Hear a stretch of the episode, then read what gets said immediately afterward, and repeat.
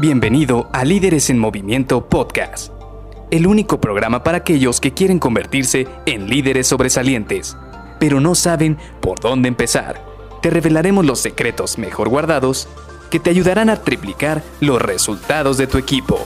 Con ustedes, su anfitrión, mentor en temas de liderazgo, CEO de Líderes en Movimiento y única persona que piensa que la pizza con piña debería ser patrimonio cultural de la humanidad, Luis García.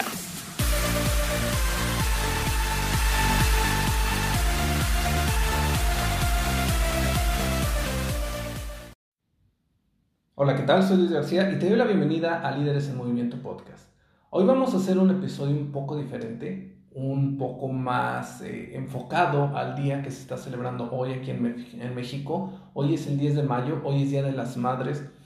y hoy quisiera enfocarlo precisamente a ese motor que muchos de nosotros tenemos. La verdad es que te soy sincero, para mí durante muchos años este, mi madre ha sido un gran motor y a pesar de que durante los últimos prácticamente 14 o 15 años de mi vida el tiempo que paso con ella ha sido mucho menor debido a que pues he vivido lejos de mi ciudad natal y pues ha sido un poco más complicado el verla más seguido, te puedo decir algo muy importante. Y la verdad es que yo siempre he creído que muchos de los valores, muchas de, las, de la mentalidad que traemos, mucho de la manera de cómo percibimos el mundo, viene desde casa. Y creo que hoy es un buen día para estar dejando de lado un poco la parte de trabajo, la parte profesional y sensibilizarnos un poco con esa parte humana que tenemos, con esa parte que nos hace recordar que tenemos una persona muy importante. La verdad es que en muchas de nuestras casas la persona más importante termina siendo nuestra madre. ¿Por qué? Porque definitivamente algo que tenemos los mexicanos es que tenemos un sentido más matriarcal que patriarcal y lo hemos visto en muchas casas. Y yo no, le, yo no pongo a ninguno de mis dos padres más arriba que el otro, la verdad es que yo estoy muy agradecido con ambos, eh, pero sí es algo muy importante el tema de la madre, de, de la mamá de uno de nosotros, de cada uno de nosotros, porque en mi caso me dio muchísimos valores, muchísimos valores en cómo ver a las mujeres, cómo trabajar con las mujeres, cómo poder escucharlas, cómo poder atenderlas. Y esto lo, me ha permitido desarrollarlo tanto en el, pan, en el plano personal como en el plano profesional. La verdad es que